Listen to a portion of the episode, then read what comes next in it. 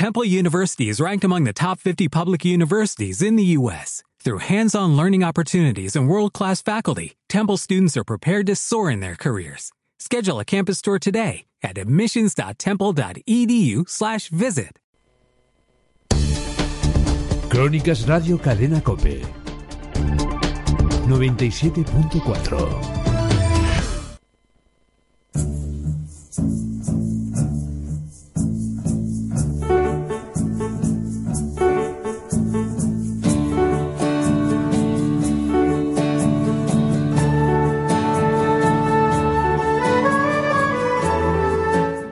Hola, muy buenos días, mis queridos oyentes. Eh, un día más, un programa más en, eh, en el arte de vivir. Em, bienvenidos. espero que habéis tenido una excelente semana y lo habéis pasado bien y sobre todo que habéis sonreído, que no hay que olvidarse de sonreír nunca. Em, bueno, empezamos el programa, tenemos con nosotros, estoy riendo porque mi invitado mm, eh, tiene una parte de, de, payaso y se está sacando fotos con mi, con mi gorrito. Em, bueno, le hablo así porque es un gran amigo mío y bueno, ya ha estado aquí en en, eh, en, mi programa hace, bueno, creo que hace tres meses estuvo aquí. Eh, os presento de nuevo a Juan Pablo Martí Martínez. Buenos días, Juan Pablo. Buenos días, ¿cómo estás? Muy bien, muy bien. Eh, muchas gracias por haber aceptado la invitación de nuevo. Mm, a lo mejor los oyentes se pueden preguntar por qué estás otra vez aquí en programa, pero es que tenemos una buena razón y vamos a hablar durante todo el programa sobre, sobre ello. Eh, bueno, los que no te conocen, vamos a repetir, eres eh, un eh, experto en, esa palabra es bastante curiosa, psiconeuroinmunología, ¿lo dije bien? Perfecto. Vale.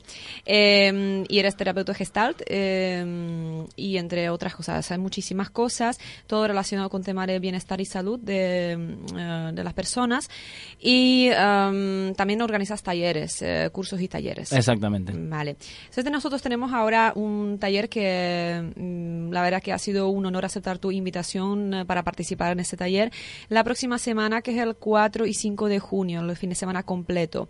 Entonces vamos a hablar sobre este taller porque ya he participado una vez en, um, en ese mismo, exactamente mismo, y mm, para eh, voy a aportar un poquito de mi experiencia de cuando he participado y ahora que voy a estar en la otra parte, digamos en la parte de organización también, porque vamos a estar juntos metidos en el ajo. Entonces, eh, vamos a hablar sobre ello para que la gente, si se quiere animar, eh, los que le va a interesar, pues que, que sepan mm, a dónde se van a apuntar. Entonces, el taller, em, eh, hablamos de un, lo tengo aquí apuntado en mi chuleta como siempre. Eh, lo voy a leer porque es realmente lo que, tal como se promociona el curso, bueno, el taller. Es un taller vivencial del síntoma al diagnóstico emocional. La propuesta es de un paseo atemporal por las raíces que nutren nuestro árbol de la vida. A través de dinámicas, juegos y técnicas abordaremos el complejo mundo de las emociones en busca de un lenguaje común para una comunicación asertiva. Bien, eh, yo creo que con esas palabras es bastante claro lo que mm, de qué va el curso, pero sí me gustaría que vayamos desarrollando. A ver, ¿cómo se te ocurrió mm, montar ese, ese tipo de taller? Vale, básicamente la idea surgió, mm, hemos dado ya varias formaciones nosotros de, esta manera, grupos reducidos, donde la temática pues son eh, se basa en lo que es el, taller de cocina, en la selección de los, de los diferentes alimentos, cómo combinar los nutrientes, temperaturas de cocción, etcétera, etcétera en cada taller o, vivencia que hemos hecho, por así llamarle, siempre hemos abordado diferentes temas, como son los biorritmos, como son las, digamos, este, las cosas más saludables que, que nos conviene hacer en el día a día, los aspectos más interesantes. Y, y una cosa que a mí me, digamos, me picaba mucho era empezar a hacer un trabajo un poco más eh, desde el contacto, ¿no? O sea, no tanto presentador, no tanto PowerPoint, sino hacer un trabajo realmente para que se pudiera hacer un, contacto entre las personas y que realmente se pudiera, valorar y pudiera surgir lo que, lo que nos puede servir en el día a día. Entonces, concretamente, independientemente de que haya información que sea buena y que sea interesante, este taller va en que yo me quedo un poco más atrás y, hay más protagonismo por parte de los participantes, que es lo interesante. Entonces, ¿qué lenguaje es eh, a veces mucho más fructífero a la hora de intercambiar? ¿Qué cosas en la hora de la escucha eh, hacen que una escucha sea activa o la escucha sea pasiva? De qué manera esto interviene en, en, las, en las, diferentes interacciones que tenemos, en, laborales, de familia, de pareja, etcétera, y cómo se relaciona todo aquello que no podemos gestionar de la manera que nos gustaría. Porque decir la manera más adecuada quizás no creo que sea el término correcto, ya que todos gestionamos de la manera más adecuada para lo que tenemos en ese momento. ¿no? Lo que sucede que después, cuando tomamos conciencia de eso, eh, podemos este, pensar y, realmente eh, sentir que podíamos haberlo hecho de otra manera. Entonces, este, eso nos va a transmitir a nuestro cuerpo diferentes sensaciones, síntomas y, emociones que nuestros órganos pues nos lo van a devolver en forma de, diferentes tipos de dolores o de disfunciones, etcétera. Entonces hemos unido todo eso para que a través de diferentes tomas de contacto, no solamente corporal, sino emocional y, también lo que es a la hora de, la, digamos, lo que es el contacto con, con el habla, podamos ir desarrollando todo esto que, que, vos has leído y que, y que, suena muy bonito, pero que tiene que ser más tangible, ¿no? Que si una persona dice, vale, pero es que yo me surge miedo con esta situación y entonces es cuando me agarra cistitis. O sea, ¿qué relación puede haber con esto? Entonces, ¿de qué manera eh, puedo yo hacerlo? Pues bueno, la, propuesta es dentro de un marco de, seguridad, porque nosotros en el, taller va a haber un marco de seguridad donde se va a respetar a la persona, donde vamos a cuidar por todo lo que suceda en, ese proceso, pueda la persona permitirse explorar un poco más que lo que se puede permitir por ahí en otros aspectos donde no se siente tan segura. Wow. Wow. wow. Em, sí, la verdad que eh, conociendo el taller ya haber pasado mm, por ahí y experimentando lo que es el fin de semana completo, eh, puedo decir desde mi propia experiencia que mm, sí es mucho más por eso se llama taller vivencial, porque es mucho más vivencial, efectivamente. No es tanto, como dijiste, PowerPoint, no es tanto de eh, profe-alumno, no, sino es más, eh, personas, la persona se integra, incluso tú también te integraste en, eh, en, ese, en ese taller, y ha sido bastante, bastante bonito porque hay mucho contacto entre las personas, se mueven muchas emociones, se, se ven, también funcionan las personas como espejos cuando se van comunicando, y cada uno trata el tema que quiera tratar mm, a nivel personal y, si lo quiere decir, no lo dice y si no lo quiere decir, no lo dice. Hay libertad total de expresión. Entonces, um, yo puedo decir, a ver si mm, la gente que se quiere animar, que se anime. Ahora, la pregunta es la siguiente. ¿Para qué tipo de personas eh, es adecuado este curso? ¿O qué tipo de personas podrían apuntar, apuntarse? A... Vale. Es buena la pregunta. Eh, por primera vez hemos hecho un taller, hemos desarrollado un, digamos, un, proceso de convivencia en el cual no es, no es necesario ni una experiencia previa, ni es necesaria una formación anterior, ni hay un límite de edad, ni, ni mucho menos, ¿no? Hemos así como colocado un baremo, y bueno, más de 14, 15 años por un tema de, de digamos de, la intensidad que hay no pero ya también eh, vos viste que en el taller pasado se dio la se dio digamos la, la, situación en que había una de las asistentes que trajo su niña pequeña estaba mi hija en un momento otra chica trajo su hija había tres niños ahí y digamos se, se pudo trabajar de, manera completamente compaginable no o sea que en realidad en ese sentido no hay no hay un límite de edad ni de formación. Eh, la propuesta ahora ha sido mucho más arriesgada de mi punto de vista porque para mí es mucho más fácil esconderme atrás del PowerPoint y empezar a pasar cosas y demostrar todos los nombres que me acuerdo y todas las cosas que me sé. Pero es que no sirve para, de mi punto de vista, no, o sea, eso es para un contexto, ¿no? Y ya estoy un poco cansado de eso. Entonces me, me apetecía pues arriesgar y, buscar otra forma diferente de contacto donde es esto.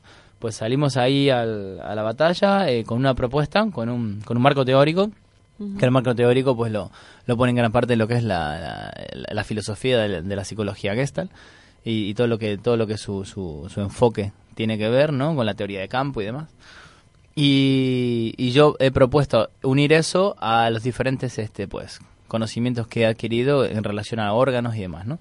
y aportar también toda la parte de, de terapia manual pero no hay ningún límite de edad ni es necesaria ninguna preparación previa ni absolutamente nada la idea es que cualquier persona interesada en hacer, eh, digamos, una exploración eh, sobre sí misma y, y, sobre todo abrirse a diferentes eh, propuestas que la idea es aumentar el grado de conciencia, porque lo que es es aumentar los grados de conciencia a través del contacto corporal con, con, un compañero dándole un masaje en una mano o en un pie, mm, a través de darle de comer a un compañero, a través de, de cocinar con un compañero, a través de pensarme a mí eh, qué cosas me pasan y, y poder verbalizarle a otro pues eh, cómo es mi proceso Todo eso lo que busca es aumento en, lo que es la toma de la conciencia. Y para eso no hay, no hay edad límite ni hay ni edad de comienzo. Como ya viste que estaban las niñas ahí dándose masajes entre ellas y gozando y pasándoselo bien. Y que fue una experiencia única que enriquece inclusive a todo el grupo, que puede gozar de las devoluciones de un niño que está mucho menos condicionada por aspectos eh, sociales, culturales o, de otro tipo con los cuales nosotros muchas veces estamos intoxicados. Mm, sí, sobre todo desde mi punto de vista, y no dejo de repetirlo, los niños son uno de los mejores maestros y aprendemos mucho de ellos si lo vemos con la mirada, con los ojos de como si fuéramos nosotros los alumnos. Eh, y efectivamente, bueno mm, tú sabes que a mí me encantan los niños bueno yo tengo eh, justamente en ese en ese en ese taller tuvimos eso tres niñas y ha sido una experiencia muy rica porque eh, la energía que mueven los niños es única, eh, precisamente porque no tienen prejuicios y eh, muchas veces me he sorprendido con las eh, con las cosas que dicen las niñas en este en ese curso, en concreto con ese en ese taller que hicimos. Y siempre estaban en resonancia de lo que estaba pasando y como que eran mensajes claves en cada situación, en un momento dado, era como que es que tenía que decir eso y no había otra cosa que Em, no había otra cosa posible que decir. Entonces, eh, es muy bonito porque como que ellos canalizan mucho mejor que los adultos, que nosotros estamos un poco ya más desconectados de esa parte, ya hablamos de lo que es el campo cuántico o energético, ¿no? Como, em, como queramos llamarlo. Y sí, fue, la verdad que fue una expresión muy rica en ese, en este caso con los niños, fue muy bonito. Em, vale, ahora, eh, otra pregunta hemos eh, aclarado mm, para qué tipo de personas eh, es adecuado o estaría bien este, este taller. Pero, por ejemplo, si alguien se dedica al tema de las terapias alternativas, el tema de tratar con las personas, de hacia la parte de sanación, de terapéutica, ¿también es adecuado para ese tipo de personas? Sí, el, taller está abierto tanto si eres un terapeuta que eliges intervenciones, eh, llamémosle no convencionales, como puede ser después renacedores o gente que haga, pues, no sé, diferentes tipos de, meditaciones, etcétera. Eh, la gente que está en el mundo de la terapia manual, el quiromasaje, la quiropraxia, la osteopatía, un fisioterapeuta, y también está abierto para, para que cualquier profesional de la salud o cualquiera que le, le, preocupe realmente todo lo que implica, no sé, el, el aspecto del ser humano, ¿no? O sea, ten en cuenta que recién ahora, eh, ya y cada vez más eh, yo veo con, con mucha con mucho con mucho ánimo y, la verdad con una buena sorpresa una sorpresa muy grata es para mí ver como por ejemplo hay eh, hay una doctora concreta que está dando charlas sobre cáncer y lo relaciona con nutrición y, qué tipos de alimentos este, elige y demás. Independientemente que yo pueda decir que confluyo con ella en un 100%, en un 90%, en un 40%, un 10%, este, me pareció muy interesante lo que, lo que vi de su trabajo, pero lo que me parece interesante es que haya un médico, un profesional del área de la salud pública, que se esté planteando estas cosas y las esté diciendo actualmente en Lanzarote, cuando eso antiguamente no estaba pasando. Entonces, independientemente de la corriente o el foco, a mí lo que me importa es esto, que se esté mirando que somos mucho más allá de, una bioquímica que se trata con, con, medicación que se saca de, de una farmacia y que eso muchas veces es necesario y aporta cosas, pero que el ser humano es mucho más que eso. Entonces necesita pues un contacto emocional, necesita un contacto social, necesita un ambiente y ese ambiente no solamente lo hace la nutrición que sí aporta, sino lo hace lo hace todo esto. Entonces la, propuesta es abierta a todos aquellos profesionales de, de, cualquier área que puedan este que puedan volcarse a esto. De hecho, me llamó una chica, hablé con una chica el domingo que, que estaba muy interesada y que es arquitecta, ¿no? Y entonces este hablando empezamos este me dice, "No, porque a mí me interesa todo esto", me lo contó, bueno, una, una conocida que lo que, me conoce a mí. Tenemos una conocida en común. Entonces, yo le decía, fíjate que en realidad no hay ámbitos en que las cosas no se toquen, ¿no? Digo, cuando, cuando tú haces un diseño de una casa, este, pues hay muchas cosas que tienen que ver con tu estado emocional ese día, con el estado emocional del cliente, con las cosas a que tú tienes acceso, con cómo se encuentra todo tu cuerpo en ese momento. Y eso evidentemente tú no, lo, no puedes separar tu cuerpo en cachitos y decir, esta es la parte de las emociones, esta es la parte con la que voy a digerir, esta es la parte con que... Eso no, no existe. Entonces, evidentemente, todo, todo proceso humano es emocional. Eh, en, cada, cada paso que damos y en cada cosa que hacemos. Entonces, la propuesta es eso, que cada uno de su campo y además, al ser eh, cada uno de diferentes este, lugares, el campo se enriquece muchísimo más con el aporte que cada uno va a hacer este, a ese proceso, ¿no? Ujú, Muy bien, muy bien. Ahora me hiciste recordar eh, cuando dijiste mm, que eso, que no se, no, no se, no se dividen, que está, que realmente la frase de todos somos uno o, o o el ser humano es un conjunto de, de cosas, de tanto físicas como energéticas. Me hiciste recordar una cosa eh, que me contaron hace, hace años y se me quedó grabada en la, en la cabeza. Eh, bueno, y tú sabes que como por mi carácter eh, curioso, que soy muy curiosa, entonces se me quedaba ahí. Eh, fue así, em, que los japoneses cuando eh, les prohíben a, a las- a sus mujeres, a las mujeres, cuando la mujer está de mal humor, le prohíben cocinar. O sea, la mujer japonesa tiene prohibido cocinar porque como que lo transmite. O, sea, como- no, o sea, no como que lo transmite, no, es que lo transmite. Entonces, le tienen prohibido estrictamente a las mujeres japonesas a cocinar cuando de mal humor. Curioso. Es muy interesante. Sí, es muy interesante porque yo he comprobado que cuando las pocas veces que cocino, cuando me da tiempo, en mi casa, eh, que por cierto ahora, ahora hablamos de la, de la comida en los talleres tuyos, eh, me di cuenta que la comida no me sale igual cuando estoy, o sea, depende del, de- del humor que me encuentre, pues sí noto que, mm, o sea, que se me pega más la tortilla que en otro, otro momento, por ejemplo.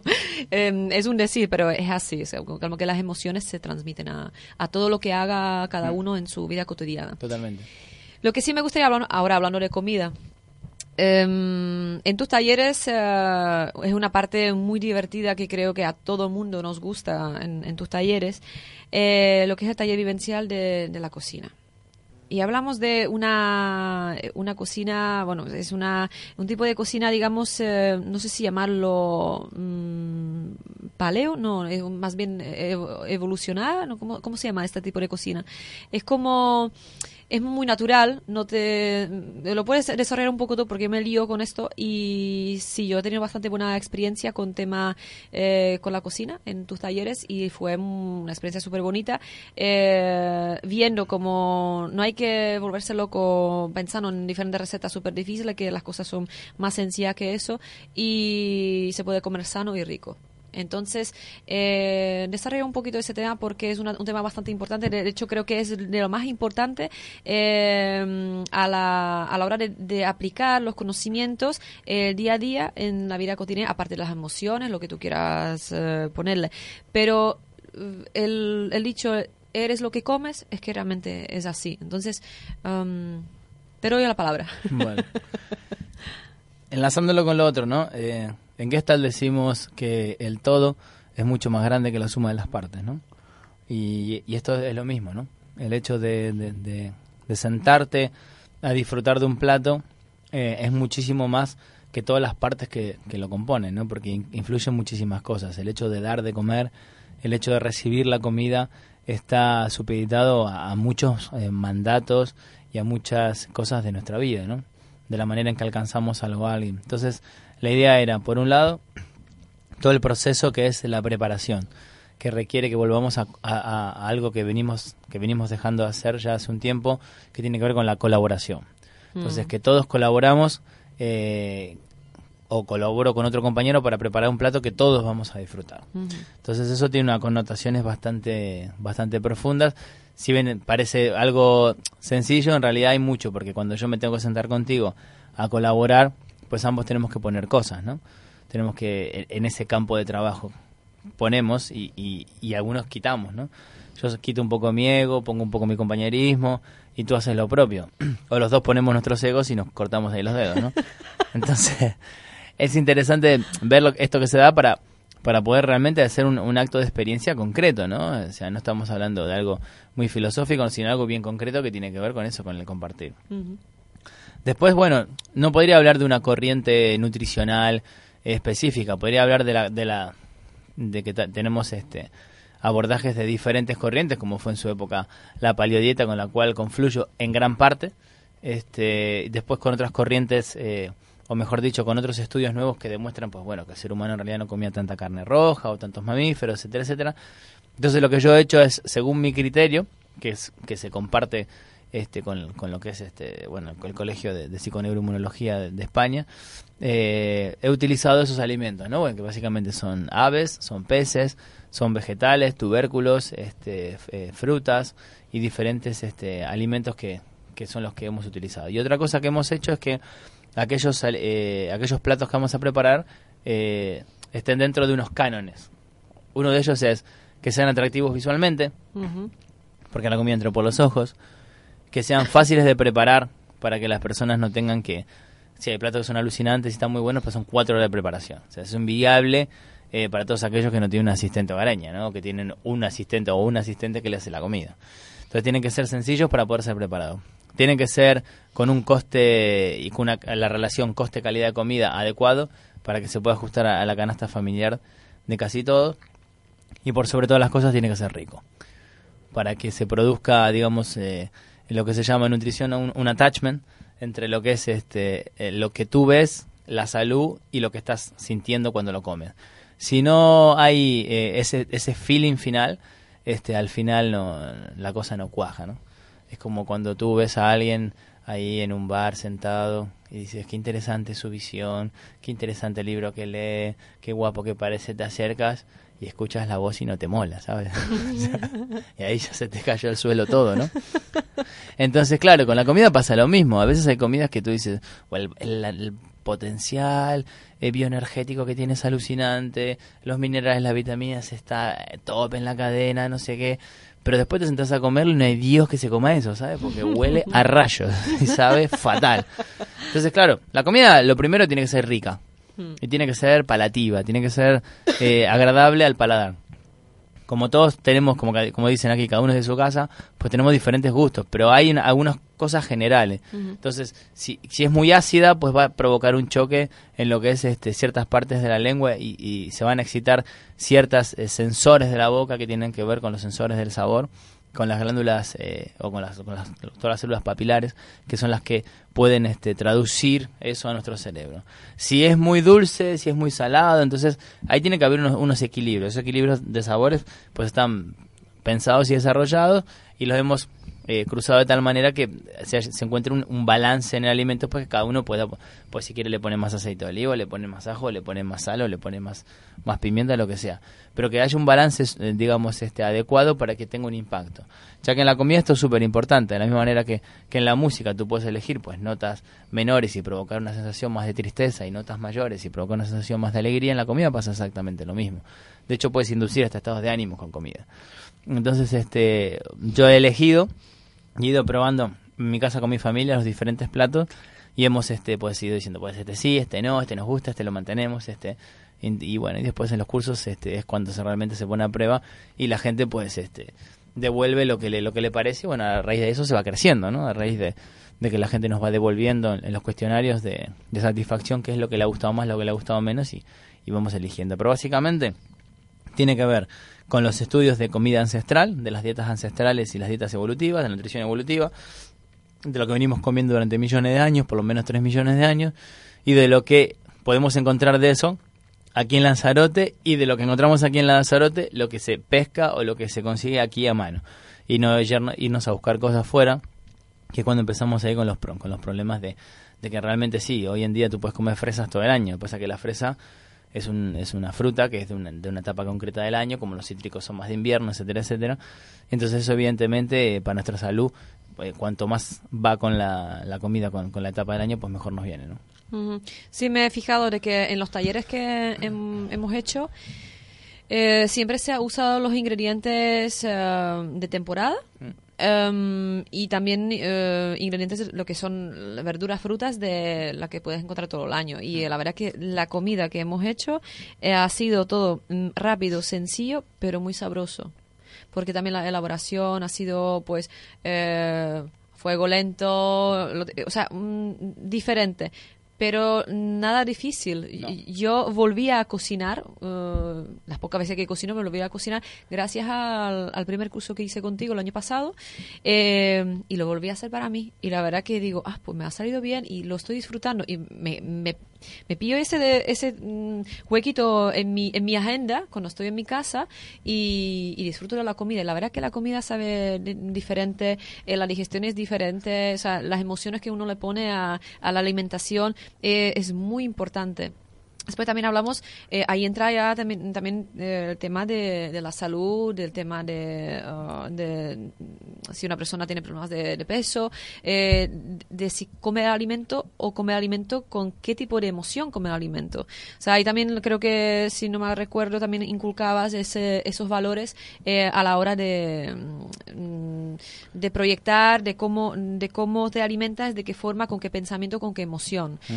Entonces, si yo la experiencia que tengo, la verdad que gracias a ti ha sido, ha sido un descubrir, redescubrir, por decirlo de esa forma, de, de volver a eh, volver a mi una de mis pasiones que me encanta la cocina, pero es que nunca me gusta pasarme las cuatro horas en la cocina, porque no, básicamente no soy una ama de casa, soy, soy un pajarito volador que no le gusta pasarme tiempo, mucho tiempo en la casa, entonces eh, encontré ese punto perfecto y exacto en mi caso. Y las personas que han estado en el curso, la verdad que mmm, solamente palabras bonitas, eh, experiencias bonitas, la verdad que ha sido bastante productivo el curso. Entonces, entonces, um, vale, vamos a hacer una ligera pausa antes de seguir con, uh, con tema del curso porque, porque hay más contenido que me gustaría desarrollar. Y bueno, tú sabes que la vez pasada te, te hice una dedicación a uh, la canción, pero esta vez es una, bueno, es otra dedicación y es una canción de un grupo que a los dos nos gusta en nuestros ratos eh, de quedadas de amigos y en los cursos hemos escuchado. Eh, entonces, te dedico una, una buena pieza de, de la buena de los 90, de U2, y va por ti. Gracias.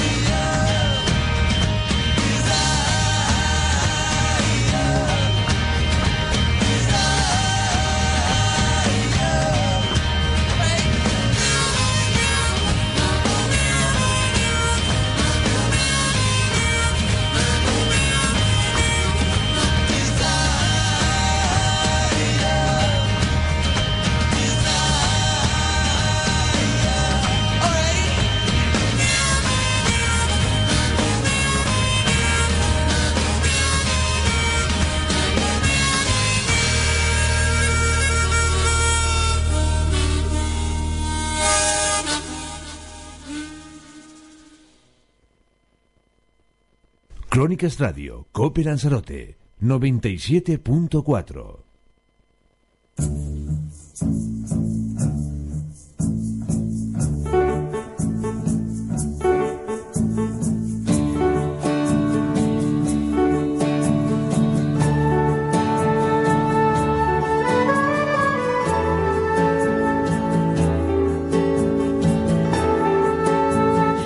Bueno, estamos de vuelta.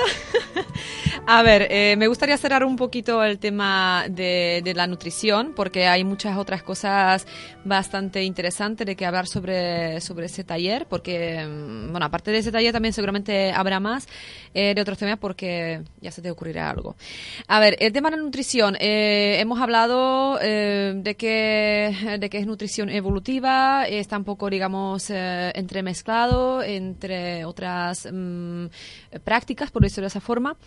Y, mm, y ya está, con eso queda cerrado el tema de nutrición, porque es que estoy aquí apuntando, estoy viendo mi chuleta y bueno, eh, hemos hablado de que queremos hablar sobre el contacto. Vale, lo que me gustaría decir para cerrar el tema Sí, de la nutrición es que independientemente de la elección del alimento o el nutriente, lo importante es la relación que se establece con el alimento. Sí.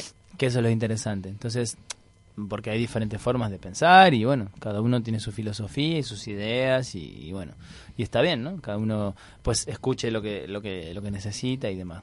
Lo que me parece importante es esto, qué, qué relación se establece en el momento. Y aparte cuando yo cocino y, y comemos juntos, yo te doy a ti una parte de mí. Y cuando tú cocinas y comes, tú te regalas a ti una parte tuya. Entonces es importante eso, ¿no? Porque a veces podemos comer, elegir un alimento súper sano, pero sentándonos a comer a 50 por hora de un tupper y eso evidentemente nos va a caer como una piña en, el- en el estómago. Y te puedes sentar a comer una pizza, que no es el alimento más sano, en una terraza durante dos horas charlando con un amigo y demás, y que el impacto de esa pizza no sea tan dañino como la zanahoria hervida comida a las carreras en un tupper en un coche. Entonces me parece que es importante eso, porque a veces hablamos solamente de, lo de la elección y que está muy bien la elección de los alimentos, pero bueno, hay muchas corrientes y hay muchas formas de pensar y creo que, que bueno, que cada uno tiene el derecho. Pero lo que es importante es eso, el- que qué relación se establece con la alimentación y que yo te doy algo, por eso lo que decías antes de la- los japoneses, ¿no? Claro, yo te doy algo a ti que es mío. Y si yo tengo enfado, ese enfado va a ir a la comida y esa comida te la vas a comer y te va a caer. Ya vas a ver cómo te va a caer. Sí, sí, sí. Em, vale, pues eh, ya saben, establecer una buena relación con la alimentación y sobre todo con la emoción con la que se digiere ese alimento, que es muy importante. Bueno, ahora sí que me gustaría tocar un tema eh, no menos importante, eh, pero es una parte, es una parte mm, bastante extensa en, el, en uno de tus en, en, esos- en ese tipo de taller, eh, que es el contacto. El contacto entre las personas, eh, tanto, o sea, en todo, se usan todos los sentidos. El tema visual, el tacto, mm, absolutamente, hay mucha comunicación entre las personas. Lo que me ha sorprendido, porque el primer curso que hice contigo fue eh, lo que tú dijiste, eh, tipo profe, alumno, PowerPoint, y fue súper bonito, que no una cosa no quita la otra. Pero este en concreto, el cambio ha sido para mí de una grata sorpresa, me llevé una grata sorpresa, eh, porque aparte de eso, tú también te has integrado en el grupo como si fueras parte de, de nosotros. O sea, eres parte de nosotros, por supuesto, en ese tipo de taller, pero eh, no tenía la impresión de que tú eres el profe. Y ha sido también para ti una experiencia nueva, eh, porque te vi sorprendido contigo mismo y con el resultado entre, entre el grupo. Eh, entonces, el contacto, em, ¿por qué has decidido integrar esa parte, esa parte en, en, este, en este taller? Básicamente porque creo que es una de las grandes carencias que tenemos en la actualidad, sobre todo en estos en estos espacios que compartimos que llamamos civilización, entre comillas. Entonces, eh, utilizamos el término civilización como para marcar una diferencia, un contraste, y estaría bueno ver con qué lo marcamos. Entonces, cuando nosotros vemos cómo se relaciona más naturalmente, antes hablaste de los niños, ¿no? Yo creo que los niños y los adultos comparten la misma capacidad de canalización. Lo que creo que los niños lo hacen mucho mejor esa canalización porque tienen menos prejuicios, les importa menos el que dirán. Este, o sea, un ejemplo, nosotros estamos ahí hablando de que si te un masaje en la mano, te un masaje en el pie, había dos niños, uno ya se había quitado la camiseta, se había tumbado en el suelo y el otro ya estaba encima con la crema. Entonces, entre lo que estamos nosotros estamos todavía en él. Y, a ver, y cómo, y no sé qué, ellos ya están al, al- al lío, ¿no?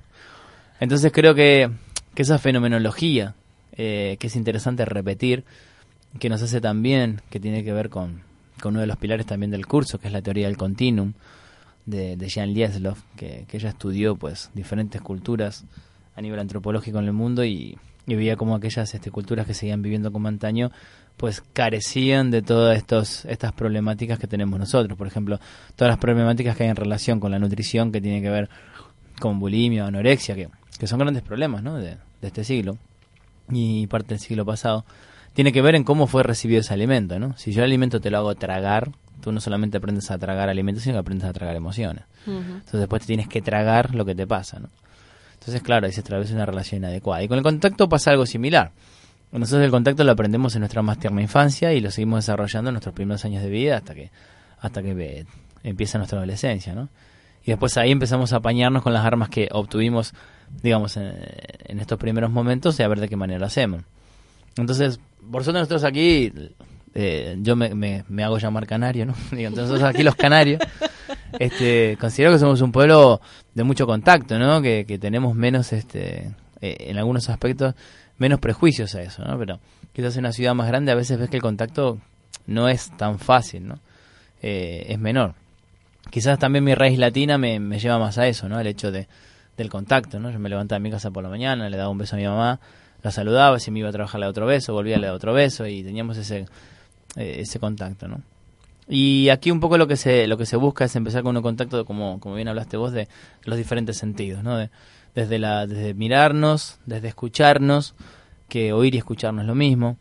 Entonces, este, sentirnos, a ver qué nos está pasando y después saber de qué manera yo permito o no y quiero o no, pues que tener un contacto más cercano contigo, ¿no? Si permito que me des un masaje en la mano, entonces si lo permito, cómo quiero que sea, qué es lo que me gusta, qué es lo que no me gusta. Entonces esto nos ayuda un poco a, establecer, digamos, un, un marco para lo que queremos hacer, ¿no? Eh, dónde movernos. Muchas veces no nos movemos en ciertos aspectos porque el marco no está y nos da inseguridad. Entonces esta gente dice, no, a mí no me gusta que me den masaje porque no me gusta que, que me sobajen, no sé qué, tal. y es entendible y es respetable. El tema es que eh, el ser humano tiene una necesidad diaria de contacto físico agradable. Desde que somos chicos y los chicos más. Entonces, este, ¿cómo, ¿cómo pedimos nosotros eso? ¿Somos capaces de pedir ese abrazo? ¿Somos capaces de pedir que nos cojan de la mano? ¿O simplemente que nos contengan? Entonces, si tenemos la capacidad de pedirlo y de poder aceptarlo, pues mm, la posibilidad de tener salud está más cerca. Cuando nos permitimos esto, pues evidentemente nuestra piel sufre, ¿no? Y, todo nuestro cuerpo sufre. Y entonces eso sale y se expresa en diferentes, este, diferentes formas, con diferentes disfunciones, patologías, sintomatologías, etcétera, etcétera. Entonces cuando la piel grita y llora, es porque el corazón también está sufriendo por esa falta de, contacto y, de esa posibilidad de ensanchar el alma que nos permite el contacto cuando el contacto es tierno, es dulce, es sano. Entonces, este, a mí se me ocurrió que era importante, eh, a nivel que el curso iba avanzando, a nivel que, que el taller se va avanzando y, vamos teniendo confianza, pues ir estableciendo esos contactos que en el día a día se pierden, que son tan necesarios, eh, son tan bonitos y nos ayudan a volver a ser un poco más humanos. Mm, desde luego funcionó porque lo hemos vivido de que fue la respuesta de todos ha sido súper bonita, ha sido había una gran apertura entre entre nosotros porque éramos un grupito reducido, pero era muy agradable y realmente se notaba bastante la diferencia entre cuando empezó el curso y nos presentamos y, después cuando terminamos ha sido el antes y después eh, se ha creado un vínculo muy bonito aunque después no nos volvimos a ver con diferentes personas pero ya ese vínculo queda establecido. Y de alguna manera queda ese cariño y ese compartir eh, y es algo mm, que se queda ahí y sirve como experiencia. Algo ha pasado dentro porque ni siquiera en muchas ocasiones, porque hay, una, hay un ejercicio que se, también se hace, uno de los ejercicios, me acuerdo, que ni siquiera se usan palabras.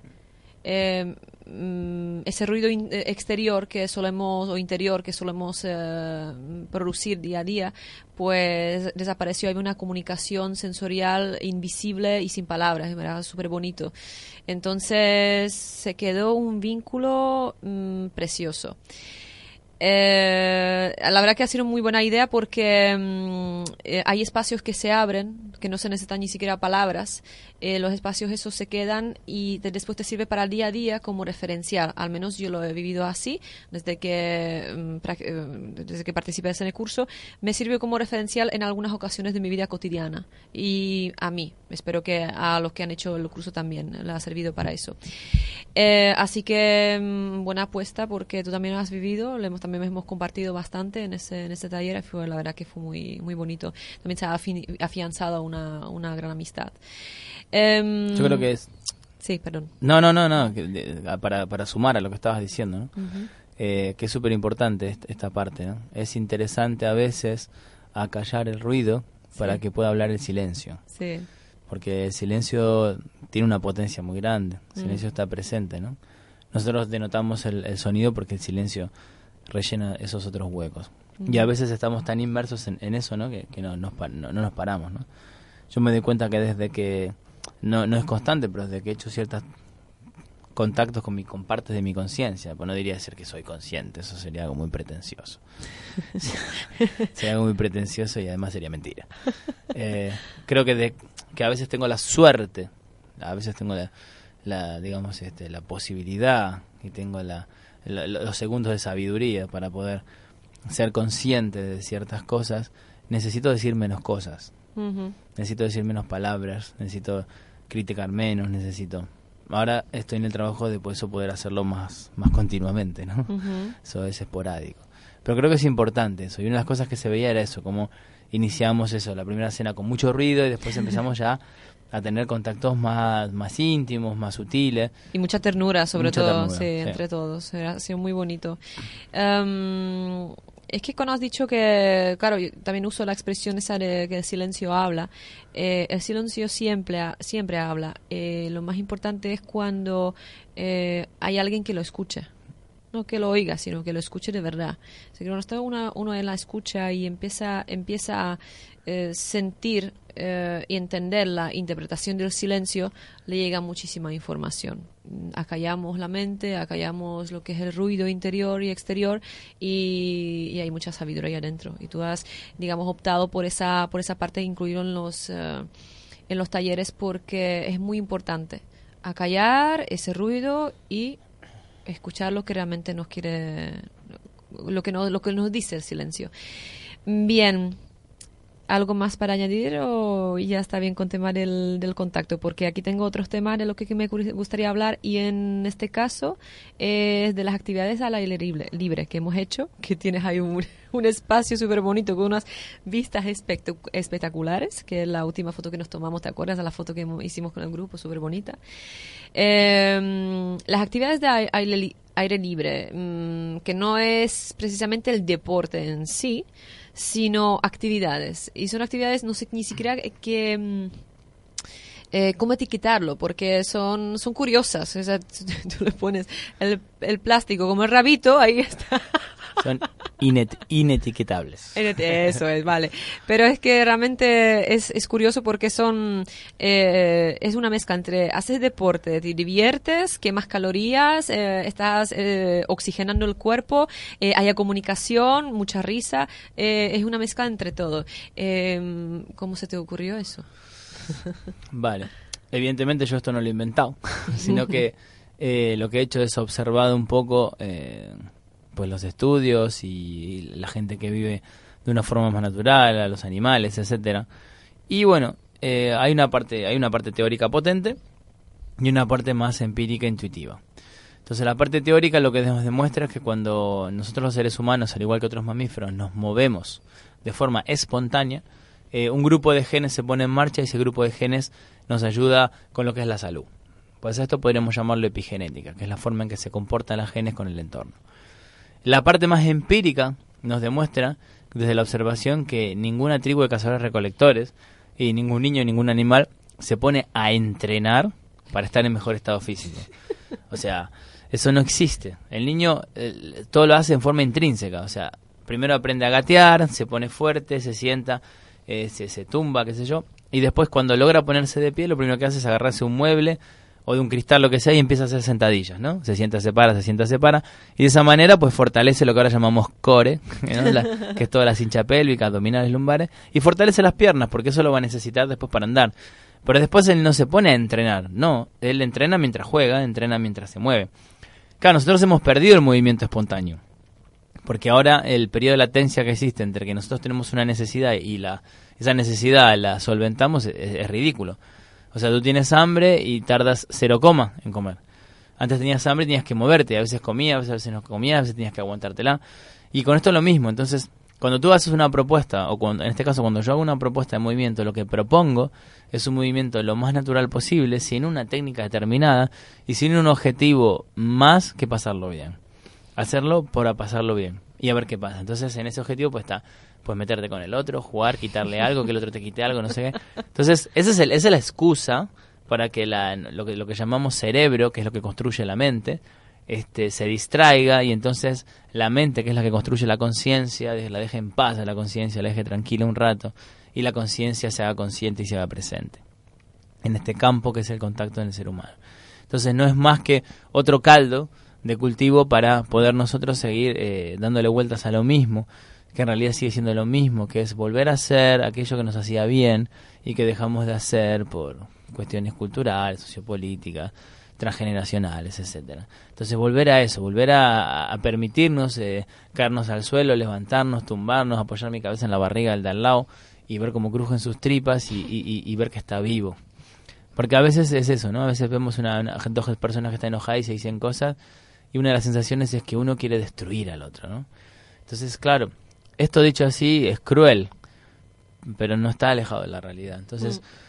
Pero cuando yo tomo conciencia que el otro es un ser, que la sangre es roja, igual que la mía, que no importa que, que por fuera sea negro y yo sea azul o sea verde, eh, esto ayuda a mirar las cosas de otra manera, pues sí. Acá hay más, ¿no? O sea, acá hay más, acá hay una persona que, que, que, se siente amenazada, se siente triste y, y, sus tripas le suenan, como a mí. Entonces, este, esto, esto de la empatía, la asertividad que ahora está tan en boga, creo que es tan sencillo como eso poder sentir las tripas del otro y poder ver que son igual que las tuyas y poder ver que, que, que, ahí se puede hacer algo bonito. Porque eso también ayuda a acercar muchísimo los espacios, sobre todo en, este mundo tan loco que vemos ahora con unas velocidades crueles y, asesinas y con estos cambios y con estos campos refugiados y con muchas cosas que realmente llevan a pensar este, a dónde vamos a parar. Entonces creo que es interesante parar un poco, eh, sentir al otro, ver que el otro tiene otro acento, tiene otro color o huele diferente, pero que sigue siendo un ser humano y que le pasan muchísimas cosas que, que te pasan a vos, que me pasan a mí, y que sus necesidades no están muy alejadas de las nuestras, cuando podemos empezar a hablar más desde el corazón y podemos acallar esa parte que es el lenguaje que, está lleno de limitaciones. Qué bonito. Em, volviendo a las actividades al aire libre, es que, que, se me enreda la lengua con esto. Em, lo que tú has mencionado antes, ahí realmente estás... Em, en ciertas actividades he podido notar que no es tanto la actividad física, sino el ingenio Mm, ingenio del ser humano, eh, la picaresca, la, le estás ahí mm, obligando, eh, en cierto modo, a, a pensar a eh, reflexionar rápidamente eh, como si fuera pues el entorno en, por ejemplo en la época de los cavernícolas. Eh, se agudizan los sentidos la rapidez de cómo reaccionar a una como si fuera una tribu está súper gracioso y súper entretenido. Y entre que vas pensando que vas agudizando los sentidos y que te estás divirtiendo te estás moviendo la verdad que es, mm, es interesante. Ese movimiento también después que se produce internamente, no solamente ah, físicamente hablando, ¿no? Em, vale. Eh, que, eh, ahora me quedé en blanco, espérate un momentito, estoy mirando las chuletas, me quedé ahora mismo en blanco. Eh, vale, yo tengo también después apuntado aquí una, una cosa que para mí es muy importante en los talleres que, que estás haciendo y realmente en lo que estás transmitiendo con todos tus conocimientos porque eres una enciclopedia andando, eso siempre lo he dicho sobre ti. Eh, es, un piropo eso. Es un piropo, es un piropo, sí, sí, sí. el hecho de volver a la ilusión, porque en el taller eh, también hicimos unas actividades eh, que me han devuelto a la infancia. De hecho, lo hemos hecho junto con los niños, están participando con nosotros. y es como si fuera eh, sí, es que eh, me, parecía que como que mm, de repente tenía otra vez siete años, estaba dibujando las emociones, las vivencias del curso que, he estado mm, practicando y viviendo con, con, los demás. Y después cuando se hizo la, la lona, eh, en común. ¿Te acuerdas la, la lona que hicimos junto? O sea, lo hicimos todo. Era como una obra de arte compuesta de... De dos metros de pintura. Eh, Sí, de- sí, exactamente. Entonces era súper bonito porque de repente cuando se, se extendió la lona eh, hemos visto una obra de arte impresionante. Y nos ha hecho, cuando me, fijé en los demás, cuando est- estuvimos mirando, estuvimos observando, nos quedamos mirando las otras pinturas de los demás. Entonces, eh, a mí me ha, yo la he puesto aquí así, como volver a la ilusión, porque realmente me ha devuelto la, la ilusión. Yo siempre la he tenido, pero yo creo que ha sido como un botón, eh, un interruptor que se ha reactivado otra vez, como que algo se, se ha movido dentro con lo que es la creatividad de uno mismo, el compartir, el, el saber expresar la emoción, lo vivido en, en algo. O sea, plasmarlo en un papel, por ejemplo, con colores. Los colores también hablan muchísimo. Entonces, ¿y esto cómo se te ocurrió a ti para introducir en este curso? Bueno, eh, yo vengo de una formación donde lo que es el contacto y lo que es la, la- la parte proyectiva es muy grande. Y esto no es más que eso, ¿no? No es más que ah, destapar eh, la, la- la acuarela para que salga toda la pintura afuera. Entonces esto lo que sucede es que eh, nosotros tenemos un solo cuerpo con el que exploramos todo. Y, es- y ese cuerpo es emocional. Eh, cuando nosotros éramos chicos enseguida cogíamos un, algo con un palito en el suelo en la arena y, o dibujábamos las paredes y lo que sea. Entonces, este, lo que es importante es esto, que eso sigue existiendo, lo que pasa es que a veces no lo hacemos. Entonces, una de las tantas formas. Entonces, crear es eh, hacer a partir de. Y co-crear es hacer con el otro.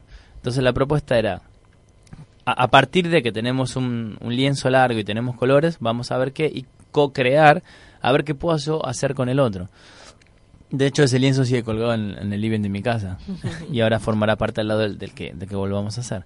Porque lo importante, creo yo, es esto, ¿no? La, la, la posibilidad de volver a, a explorar con esa mente más, eh, más intuitiva, eh, más, este, más, más, Creativa. más creativa, más emocional, eh, libre de, de- de todos esos prejuicios. Todo esto que en definitiva somos, ¿no? Entonces, el dibujo tiene mucho de eso, ¿no? Porque aparte del hecho de poder plasmarlo ahí después de irte, te da la posibilidad y, y la impunidad de dibujar y de poner lo que quieras, y entonces no tienes que estar dando explicaciones a nada. Qué bonito, sí, sí. Sí, es que no tienes que explicar nada, porque ya solamente con él, lo que uno plasma, pues eh, hay mucha lectura.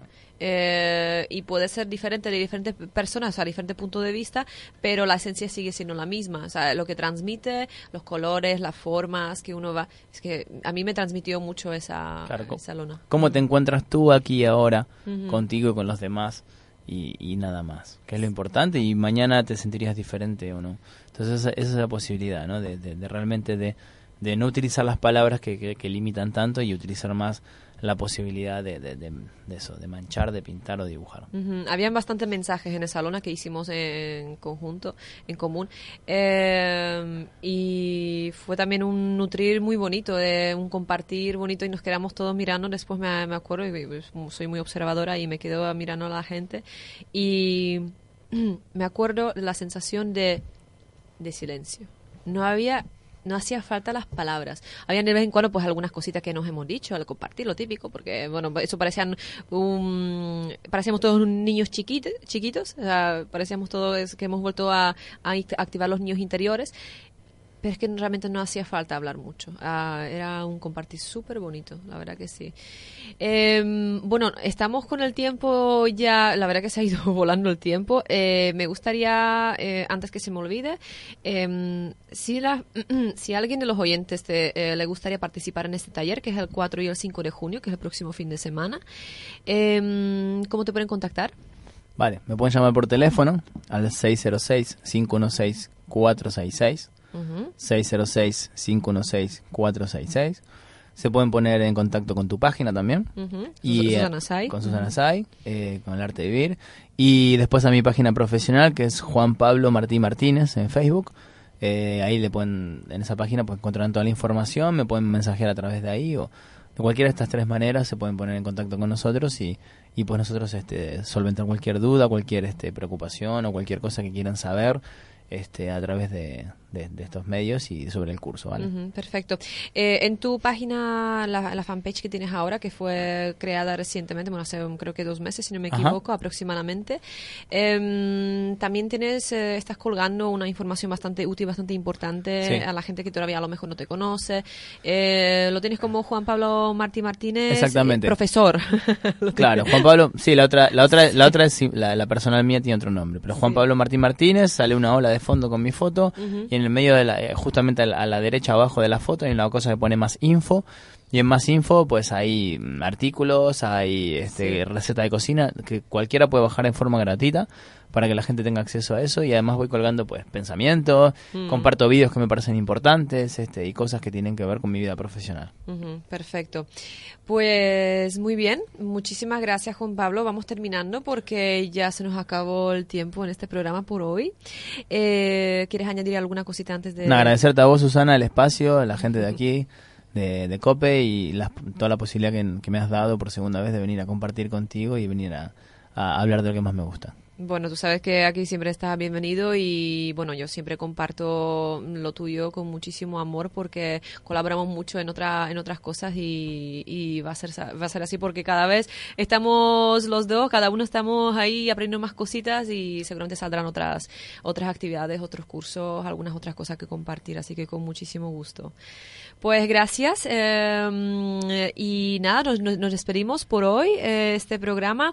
Eh, mis queridos oyentes, em, yo solamente espero que os haya gustado mm, este programa porque está hecho con muchísimo cariño y nos oiremos la próxima semana, el siguiente programa. Buen fin de semana. Hasta luego.